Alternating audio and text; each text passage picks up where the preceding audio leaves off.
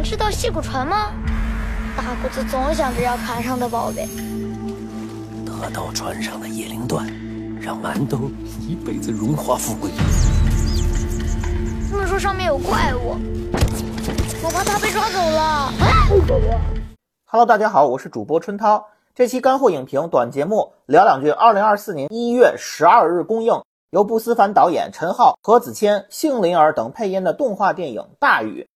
这部电影讲述了传说中一艘啊戏骨船沉没多年之后再度现世，一对伪父子大谷子和馒头想冒险找到船上的财宝叶灵断，却在大龙湾啊搅入了引蛟怪、叶灵人、戏班、黑龙军等多方势力的明争暗斗之中。此时，一场暴雨将至，将改变所有人和这个世界的命运。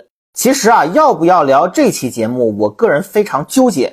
倒不是因为这部动画没有流量啊，而是因为大禹的导演不思凡之前《大护法》那部电影在国产动画电影中啊独树一帜，无论在画风啊、世界观构建、运镜、解读空间方面，都有金子般弥足珍贵的作者性和原创性。入围过五十四届金马奖最佳动画长片，它还是首部自我分级为 PG 十三的国产动画。不思凡导演的个性和才华可见一斑。这部《大禹》是不思凡时隔七年之后动画长篇新作，相信期待这部作品的不在少数。在这七年间，有一部啊根据不思凡短片改编的动画电影《妙先生》，内部已经隐隐透出一种不祥的预感。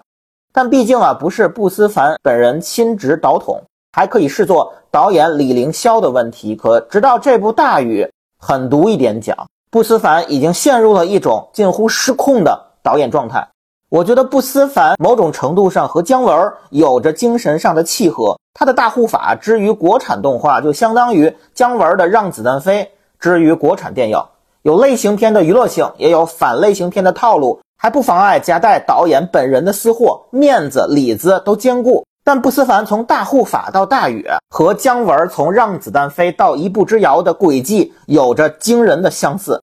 大禹就是不思凡导演序列中的一步之遥，陷入了对自我和隐喻的某种疯狂偏执，这种偏执近乎荒唐。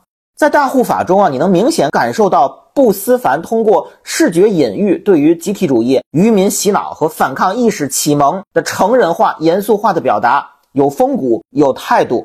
可到了大禹，这种对隐喻符号毫无节制的宣泄，已经成为。限制不思凡创作的枷锁，甚至都已经无关审查。在大雨中，核心场景戏骨船上最显眼的位置刻的小圆点数字三三三四五三个三，其实就代表三民主义。旁边的五和四就是五四运动。芦苇荡的大船与革命两个字有着明确的视觉暗示，而戏台唱戏、云游弹琴就等同于散布思想和主义。木就是毛，穆家少主穆影之就是毛润之，脾气暴躁的穆家老船长，完全可以理解为战斗民族 DNA 的苏联老大哥。黑龙军就是官兵，帽子就是乌纱帽，统领黑龙军的统帅就是《让子弹飞》中葛优扮演的师爷马邦德的动画化。最后，引蛟怪聚合而成的巨型怪物，根本不是蛟。更不是什么螃蟹，那本质上就是一只寄居蟹。鸠占鹊巢的概念，指涉的就是窃取革命果实。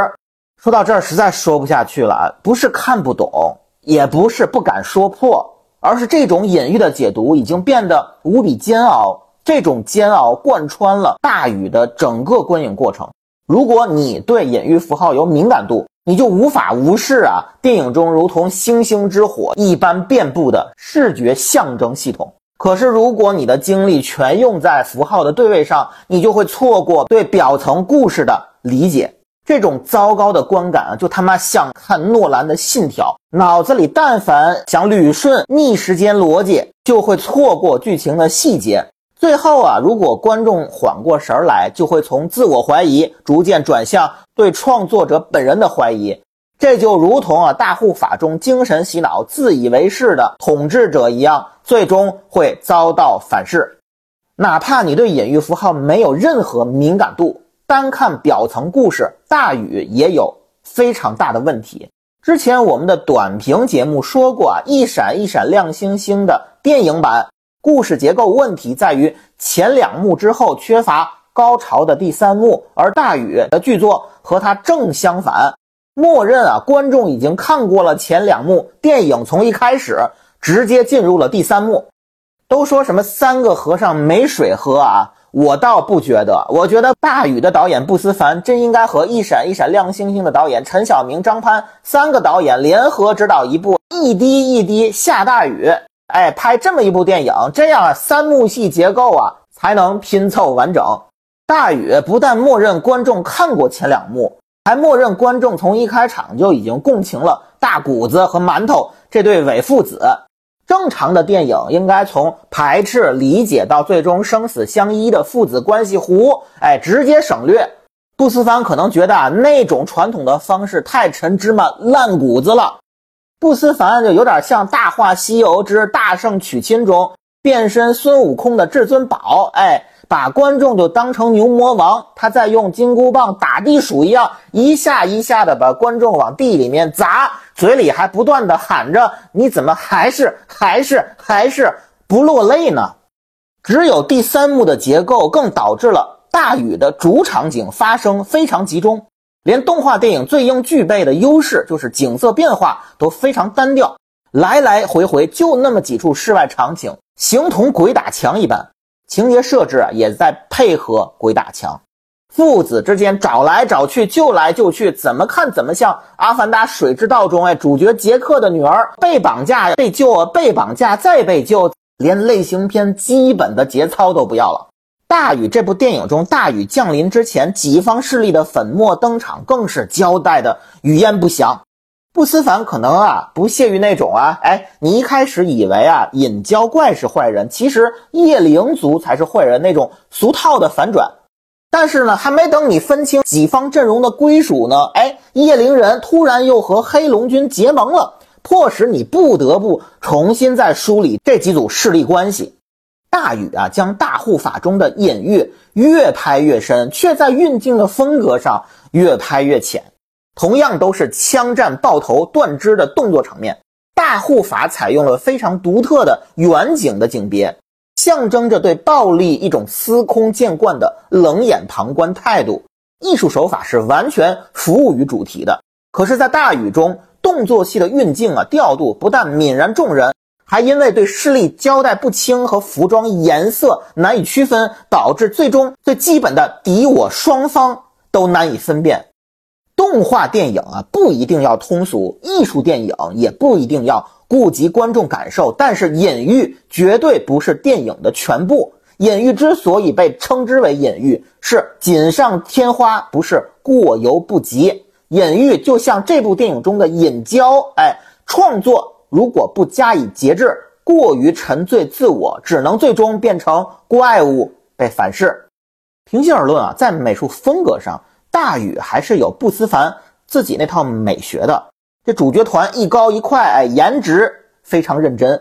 戏骨传的内景啊，戏台鬼魅，戏灵疯魔，不拘一格。几出噩梦啊，也非常有沉浸式的心理暗示。这些点滴都透出不思凡那没有被消磨殆尽的才华。